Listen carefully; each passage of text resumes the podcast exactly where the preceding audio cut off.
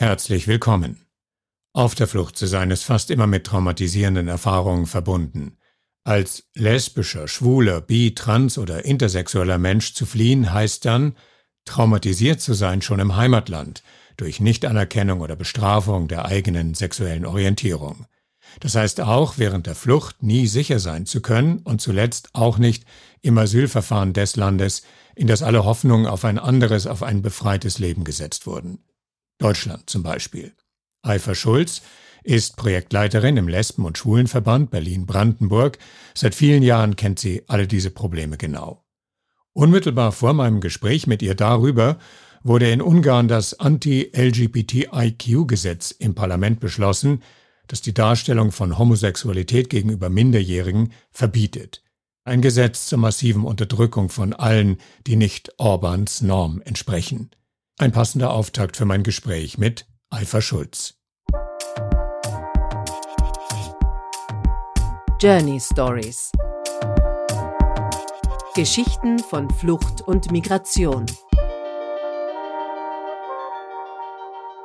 Mit 157 Ja-Stimmen und nur einer Nein-Stimme ist das umstrittene antipädophilen Gesetz verabschiedet worden. Und das ist nichts anderes als ein Gesetz, das Rechte und den Schutz von homosexuellen und transsexuellen Jugendlichen in Ungarn beschneidet, Kritiker sagen, um sie völlig aus der Öffentlichkeit verschwinden zu lassen. Glauben Sie, dass das eine weitere Verschlechterung der rechtlichen Situation von LGBTIQ-Menschen in Ungarn ist, weil Ungarn sowieso in dieser Beziehung ganz krass unterwegs ist? Oder ist das ein Trend, den Sie feststellen? Grundsätzlich würde ich sagen, das ist äh, ein Trend, auch in Europa. Immer mehr Länder äh, neigen dazu, die homosexuellen Rechte äh, zu ja, begrenzen, ablehnen. Äh, die Rechte der LGBT-Personen werden nicht als Menschenrechte gesehen, sondern als außergewöhnliche Rechte und äh, es wird denen nichts äh, erlaubt. Also es ist in Polen ist es nicht anders, in Russland Russland ist es nicht anders. Äh, es wird immer mehr. Also dazu gehört auch Türkei. Äh, da wird es auch immer äh, schlimmer und also auch in in Europa, in EU, Bulgarien, Rumänien, alle Länder, die tatsächlich möglichst die Gesetze denn einschränken und LGBT die Möglichkeiten nicht ermöglichen wollen. Warum glauben Sie, ist das so? Ist das ähm, als Teil dieses Trends Tendenz zu sehen, dass das, was wir unter einer offenen Gesellschaft, einer offenen Demokratie verstehen, ja unter Druck geraten ist. Das ist ja in Bezug auf die Flüchtlingsdebatte allgemein festzustellen. Das ist festzustellen in Bezug auf ähm, die Art und Weise, wie Menschen anderer Herkunft äh, gleichberechtigte Mitglieder in unseren Gesellschaften werden. Also die Feinde einer offenen Gesellschaft ähm, sind nicht untätig. Warum glauben Sie, ist das so? Mein Gefühl ist, äh, dass äh, weltweit tatsächlich äh, politische Tendenz Richtung Rechtskonservativen geht. Konservativ kann sein, aber radikal-konservative sehen die homosexuellen Menschen nicht als gleichberechtigte Personen. Für sehr äh, konservativen Personen äh, ist es äh, besteht eine Gesellschaft von Mann und Frau und eine Familie von Mutter Vater und Kind. Und äh, da kann es keine dazwischen geben. Die Religion spielt natürlich auch eine große Rolle. Äh, wenn wir dann auch uns umgucken, äh, religiöse Akte werden dann auch stärker. Äh, es es, also die Schrauben drehen sich äh, leider, leider, leider äh, immer zurück, äh, dass äh, die alte, sogenannte alte Werte dann mehr an Bedeutung gewinnen und Menschenrechte, Gleichberechtigung immer weniger an Bedeutung äh, gewinnen. Also die verlieren eher. Und das ist aber tatsächlich äh, ein sehr großes Problem auch in Europa. Und wie Sie sagen, so viele Menschen suchen eigentlich in Europa ihre Rettung. Und äh, das äh, führt dann eben natürlich ähm, ja, äh, auch hier verfolgt zu werden, diskriminiert zu werden, äh, ausgeschlossen zu werden und in der Gesellschaft auch am Rande gestoßen zu werden. Äh, das sind äh, leider weltweit äh, ja sich zeigende Entwicklungen und äh, das ist natürlich eine falsche Richtung. Sie sind tätig für das Bildungs- und Sozialwerk des Lesben- und Schwulenverbandes Berlin-Brandenburg und darin leiten Sie das Projekt Miles. Äh, was ist das für ein Projekt? Miles ist ein Projekt äh, für äh, Migranten, Lesben und Schwule. Äh, das, äh, dieser Name ist äh, eine alte Name, also Miles existiert seit über 20 Jahren. Aber wir sind eben äh, weiter gewachsen natürlich. Wir sind nicht nur für, für Lesben und Schwule da, sondern natürlich für alle LSBTIQ-Sternchen Personen da, die mit Migrationshintergrund Hintergrundgeschichte oder aber Fluchtgeschichte zu uns kommen und bei uns dann äh, Unterstützung suchen. Wir bieten äh, in erster Linie äh, psychosoziale Beratung, äh, insbesondere äh, bei den Fragen von Coming Out, Probleme mit den Familien, äh, Probleme in der Community, äh, Probleme mit sich selbst, Perspektiven entwickeln, aber gleichzeitig auch äh, für die Personen Personen, die von Gewalt betroffen sind, die ähm, im Namen der Ehre denn unter Druck gesetzt werden, zwangsverheiratet werden sollen. Ähm, für sie sind wir denn auch da, unterstützen wir sie. Gleichzeitig bieten wir dann auch andere Projekte äh, wie unsere MentorInnen-Projekt äh. Das ist einerseits ähm, beim Lernen der Sprache, Kennenlernen vom Staat und Community, wo gibt es was, Behördengänge, äh, Arztbesuche und so weiter, aber natürlich auch gemeinsame Freizeitaktivitäten und sich einfach gegenseitig unterstützen. Äh, wir haben äh, zusätzlich noch ein äh, Flint Empowerment Gruppe.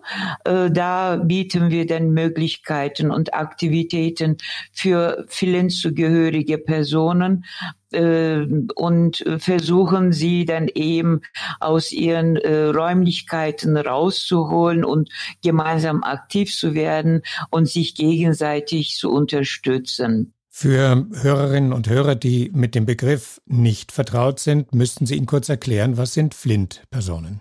Flint ist, bedeutet Frauen, Lesben, Inter, Trans und non-binäre non Personen. Also das ist eine große Gruppe von Menschen, mit denen Sie zu tun haben. Vor mir am Computer habe ich gerade aufgemacht eine World Map of Sexual Orientation Laws. Und äh, wenn man einen Blick auf die Weltkarte wirft, dann ist Europa ein sehr kleiner Teil der Welt. In Europa gibt es unterschiedliche Abstufungen von rechtlicher Unterstützung oder von rechtlicher Absicherung für LGBTIQ-Menschen. Ähm, Außerhalb von Europas sieht es gleich ganz anders aus und richtig düster, wenn man auf der Karte Richtung Afrika geht oder rüber in den Nahen Osten, Iran, Afghanistan, Pakistan zum Beispiel. Das sind Bereiche, in denen Menschen mit der Todesstrafe bedroht sind, wenn herauskommt, dass sie lesbisch oder schwul sind. Ähm, in den Ländern wird sie auch tatsächlich angewandt. Dann gibt es Abstufungen davon, Haft bis zehn Jahre, zehn Jahre bis lebenslang, Haft bis zu acht Jahre. Und das ist ein Bild, was sich durch durch ganz Afrika und den Nahen Osten zieht. Warum gibt es dort diese unglaublich strikte Haltung den LGBTIQ-Menschen gegenüber?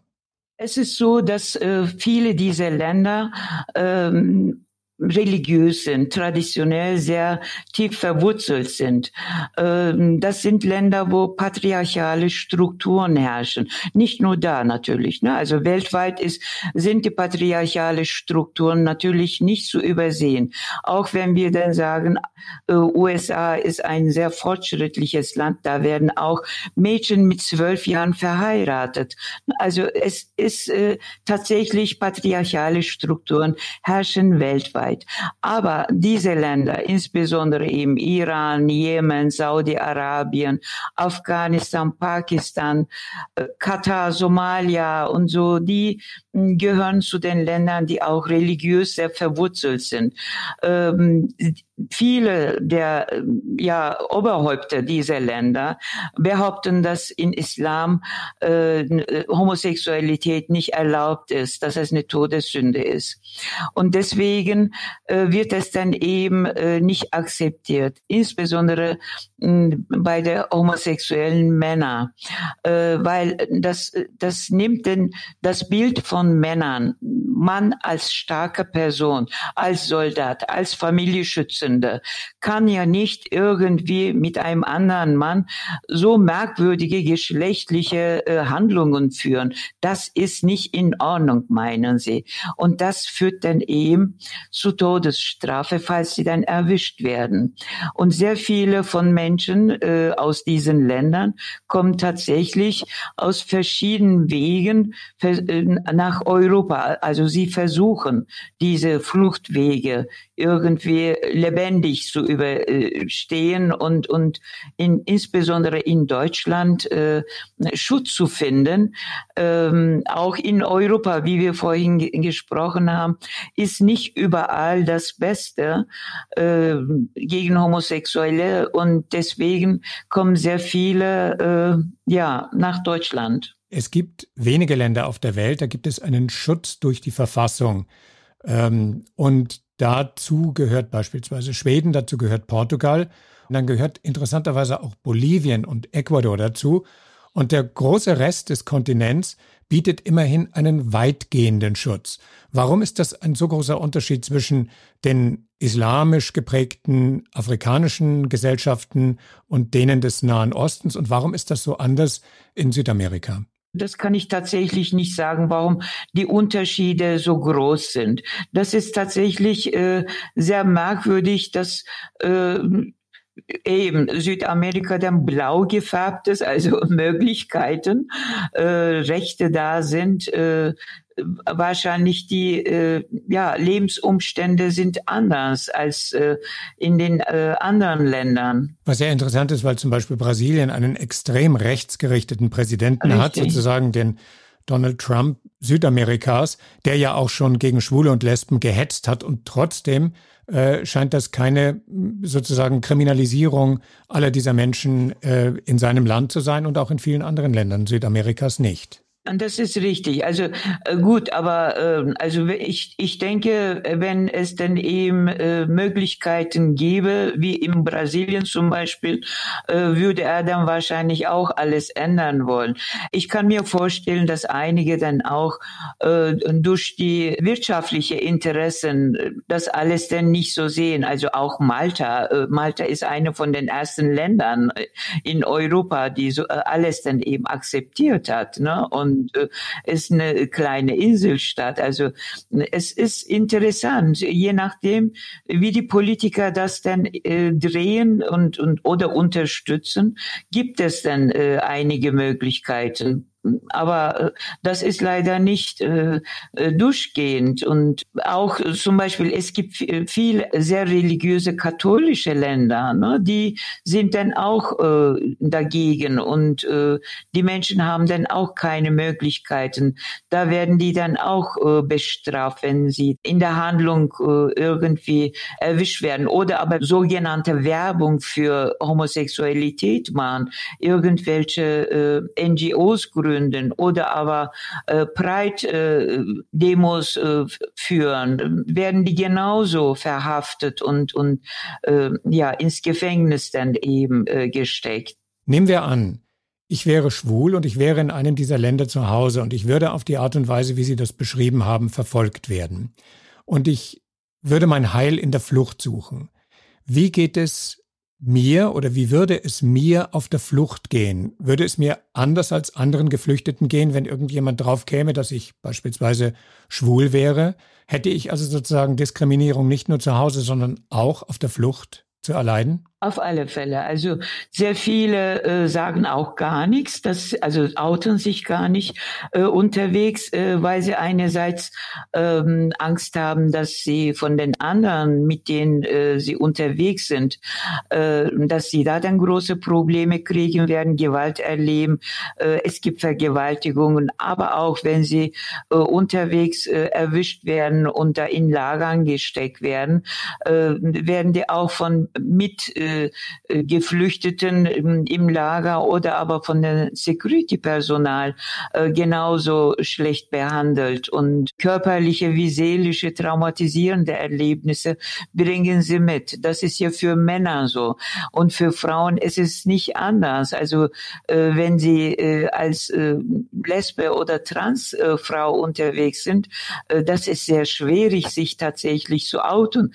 Und deswegen sagen sie gar nichts. Und die haben auch äh, gro große Angst, äh, dass äh, die dass die Community das miterfahren könnte. Und die haben Angst, wenn sie an Grenzen von Europa irgendwo ankommen und, und sich melden, weil sie immer mit der Polizei auch schlechte Erfahrungen in ihren Herkunftsländern gemacht haben. Äh, das ist immer diese traumatisierende äh, Weg äh, aus den Herkunftsländern und auf dem Fluchtweg begleitet sie bis hierher. Und unsere Aufgabe ist dann eben versuchen, sie an diesem Punkt mitunter äh, aufzufangen, zu unterstützen und denen die Möglichkeiten an Therapie und Lebensperspektiven zu zeigen. Im Asylverfahren geht es ja auch darum, dass ich dann zum Beispiel mich dazu bekennen müsste, schwul zu sein, ähm, den Fluchtgrund anzugeben. Nehmen wir an, ich hätte Deutschland erreicht und ich wäre jetzt im Asylverfahren. Dann kann ich davon ausgehen, dass mich zu outen, mich zu zeigen, meinen Fluchtgrund zu benennen, eine weitere Diskriminierung nach sich ziehen könnte gegenüber den deutschen Behörden. Oder ist das, äh, ist das so? Viele erleben die, äh, in, diese Interviews ähm, tatsächlich äh, sehr intim, sehr viel.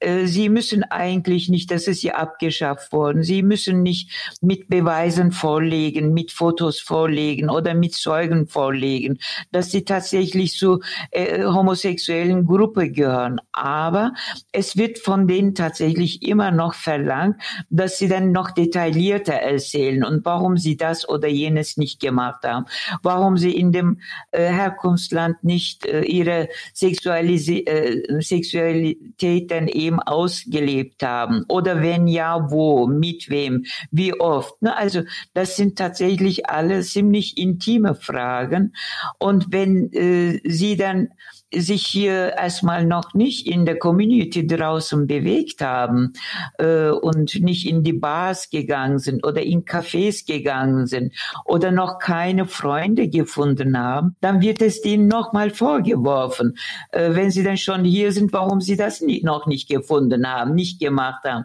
Dann kann es ja nicht sein, dass sie dann eben homosexuell sind. Also das sind die, beide Seiten. Gut, äh, es gibt auch immer mehr äh, sensibilisierte Sachbearbeiter, Interviewführer, Entscheider bei BAMF, aber auch sehr, sehr anstrengende Fälle kommen zu uns. Also wo Leute sich durch Klischeevorstellungen von Schwulen und Lesben äh, in ihrer, in der Art, wie sie diese genau. Menschen sehen und genau. bürokratisch genau. behandeln, leiten lassen. Es ist, äh, es ist so, dass wir dann auch immer darauf Wert legen, äh, dass die Menschen dann auch äh, gute Sprachmittlung haben, dass sie das, was sie gesagt haben, auch lesen, verstehen, dass sie dann auch tatsächlich ohne Angst alles erzählen dürfen.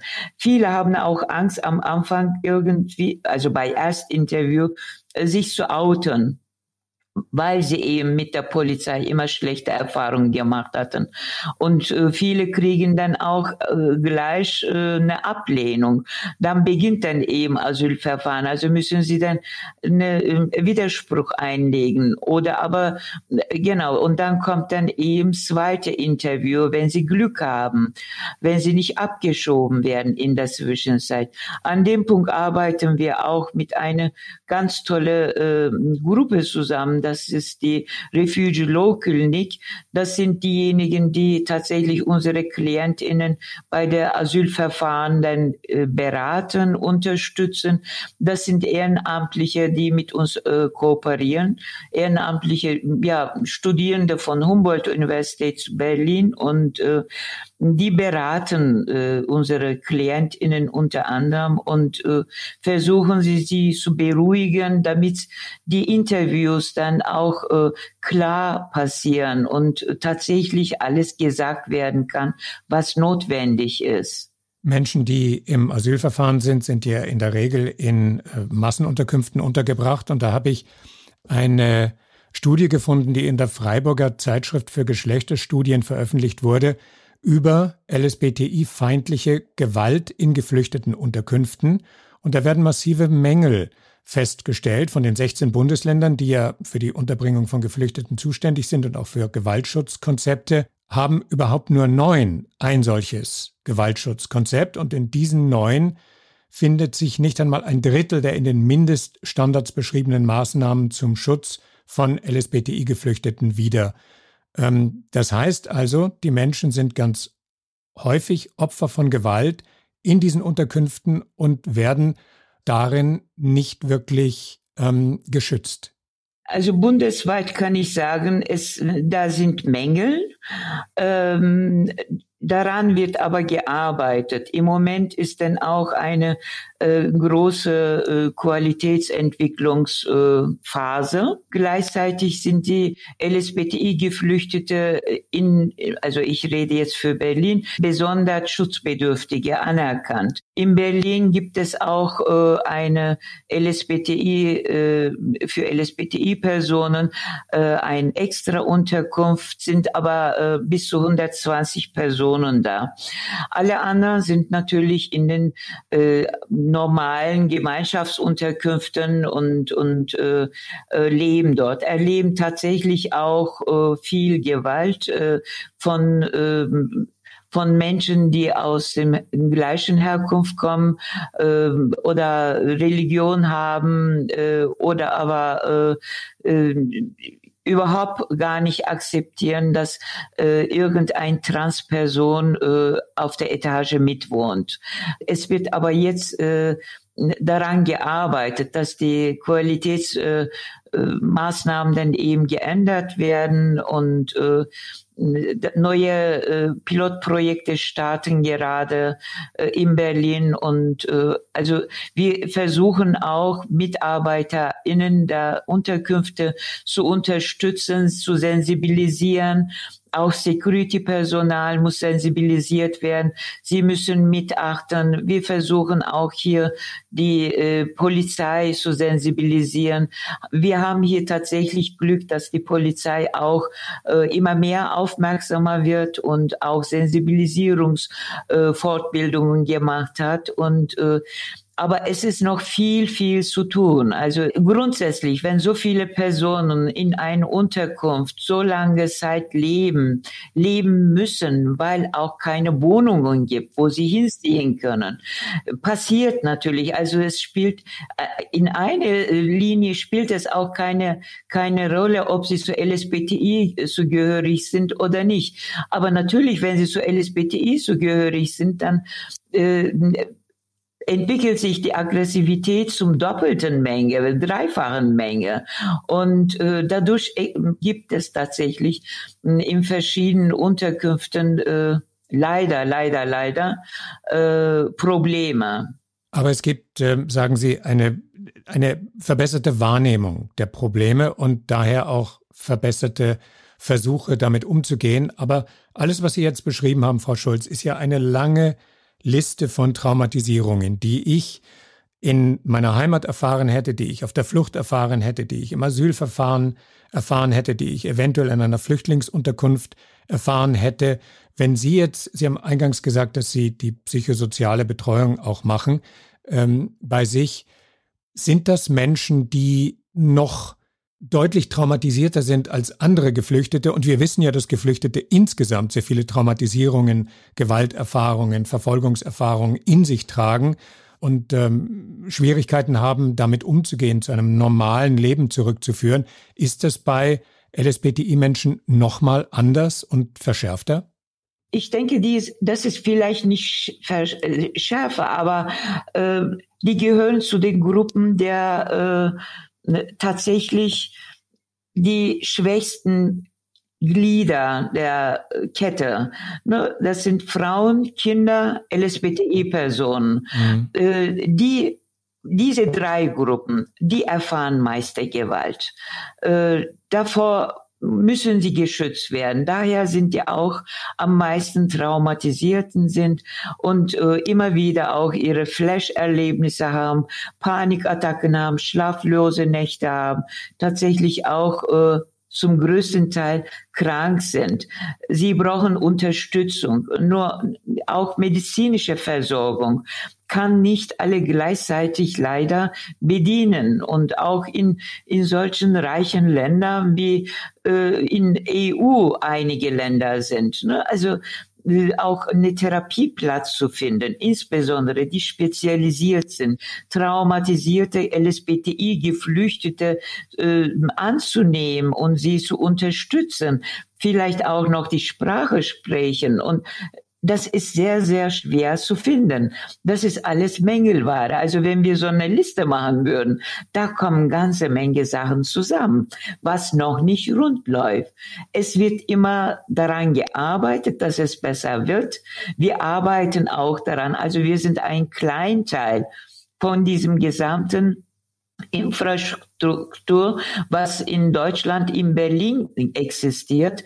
Und äh, wir geben uns alle Mühe, aber es ist noch nicht genug. Dann kommen dann auch noch die Ängste, werde ich abgeschoben?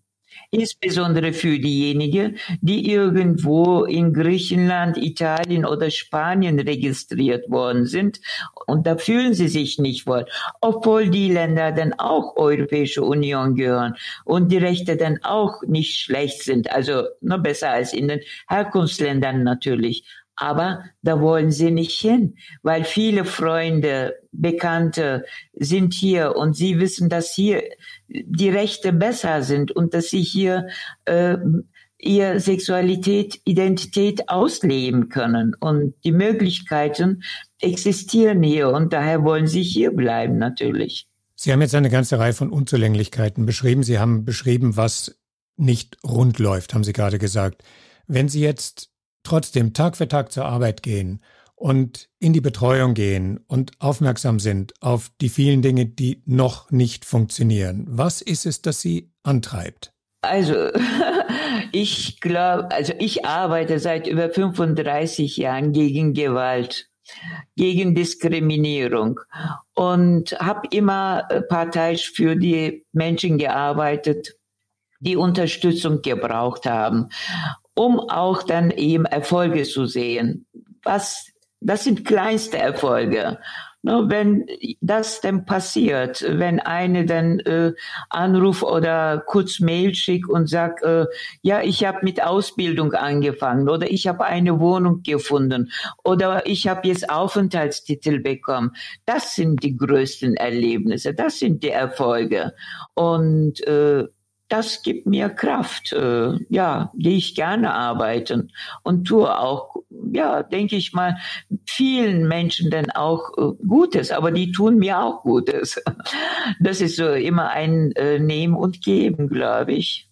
Ich glaube, dass die Wahrnehmung in der Bevölkerung dem LGBTIQ-Thema gegenüber, ähm, sagen wir mal, mir fällt das Wort unterbelichtet ein. Ja, also wenn ich in meinem eigenen Bekanntenkreis frage, dann scheitere ich ja oft schon daran, dass die Leute sagen, ach, LGBTIQ, was ist das nochmal? Ach, das ist mir alles viel zu kompliziert. Und indem mir das viel zu kompliziert ist, befasse ich mich überhaupt nicht mit der Materie an sich. Gibt es so etwas wie ein steigendes Bewusstsein für die Problemlage auch in der Bevölkerung? Was stellen Sie fest? Ähm, gibt es Zustimmung, gibt es Ablehnung, gibt es Unterstützung? Ich, ich kann erstmal für Berlin sagen, und Berlin ist dann eben Regenbogenstadt. Leider durch Corona ist alles ja äh, nicht erreichbar gewesen oder vieles nicht erreichbar gewesen. Aber in Berlin werden die Zahlen dann eben jetzt sehr gut, dass wir dann auch langsam rausgehen können und alles sich langsam öffnet. Freuen wir uns darauf. Deswegen, also Regenbogen ist in Berlin bekannt. Ob alle Menschen damit einverstanden sind, das glaube ich nicht. Gewalt und Nicht-Akzeptanz gibt es natürlich auch hier. Wir versuchen immer mehr Personen zu erreichen, äh, denen auch äh, zu zeigen, dass auch LSBTI-Rechte Menschenrechte sind und das, was jede für sich wünscht, zu haben an Rechten, auch für LSBTI-Personen gilt, dass das akzeptiert werden musste. Hm, es ist schwierig, es ist schwierig. Das braucht noch viel, viel, viel längere Zeiten, glaube ich. Aber hm, meine Hoffnung ist, dass es nicht rückschlägig wird, hoffe ich, dass es dann eben weiter vorwärts geht. Wenn ich hatte letztes Jahr eine Gruppe kennengelernt, äh, die aus Ausland zu Besuch kam, Anfang letzten Jahres, wo es noch möglich war, äh, Gruppe Studierende. Und äh, sagten sie dann auch, sie hätten gehört, dass Berlin ja so liberal ist und alles machbar ist und so. Sie sehen aber kaum äh, Personen, äh, Männer wie Frauen Hand in Hand äh, durchlaufen oder sich küssen. Es ist tatsächlich weniger geworden. Die Personen, die LSBTI-Personen haben auch in Berlin schon Angst. Ne? Die, wir treten nicht mehr so offen und äh, es leider ist äh, ja Gewalt äh, hat die Hemmungen äh, verlieren lassen. Also es ist überall ist Achtsamkeit angesagt. Ich wünsche mir, dass die Seiten tatsächlich äh, wie vorher noch freier waren, wiederkommen und äh, alles wieder möglich ist und äh, Menschen sich tatsächlich so verhalten können, so leben können, wie sie wollen, wie es ihnen ist und dass alle, die das äh, auch akzeptieren sollten. Einen langen Atem braucht es. Ich danke Ihnen herzlich für das Gespräch und wünsche alles Gute für Sie und Ihre Arbeit nach Berlin. Herzlichen Dank, vielen Dank und einen schönen Tag noch.